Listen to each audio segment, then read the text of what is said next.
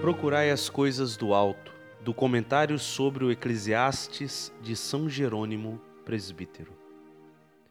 Recebeu alguém de Deus riquezas e bens e a possibilidade de gozar deles, de tomar sua porção e de alegrar-se em seu trabalho. Também isso é dom de Deus. Não terá muito que pensar nos dias de sua vida visto que Deus o ocupa com a alegria do coração.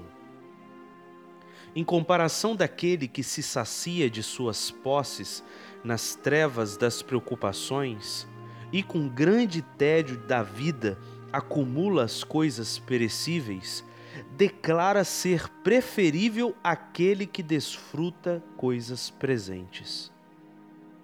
Este, pelo menos, sente-se feliz em usá-las para aquele, porém, apenas o peso das inquietações. E diz porque é um dom de Deus poder gozar das riquezas. É porque não terá muito que pensar nos dias de sua vida. Com efeito, Deus o ocupa com a alegria de seu coração.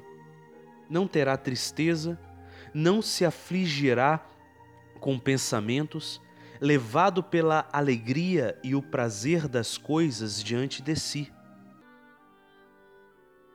Contudo, melhor ainda é entender com o apóstolo o alimento e a bebida espirituais dados por Deus e ver a bondade de todo o seu esforço, porque com enorme trabalho e desejo vamos poder contemplar os bens verdadeiros.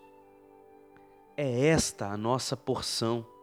Alegremo-nos em nosso desejo e fadiga.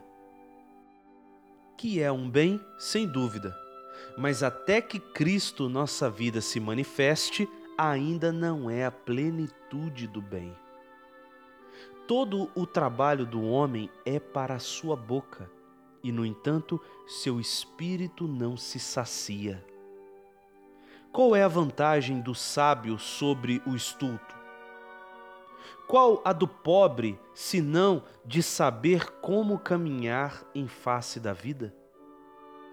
O fruto de todo o trabalho dos homens neste mundo é consumido pela boca, mastigado e desce ao estômago para ser digerido, e por muito pouco tempo deleita o paladar pois dá prazer somente enquanto está na boca. E depois não se sacia a alma de quem comeu, seja por desejar comer de novo, sábio ou tolo não pode viver sem alimento. E a preocupação do pobre é sustentar seu mirrado corpo para não morrer à míngua seja porque a alma não encontra utilidade alguma na refeição do corpo e o alimento é comum ao sábio e ao ignorante, e o pobre vai aonde percebe haver recursos. Todavia, é preferível entender a expressão do autor do Eclesiástico, que, erudito nas Escrituras celestes, concentra todo o trabalho em sua boca e sua alma não se sacia, por desejar sempre aprender.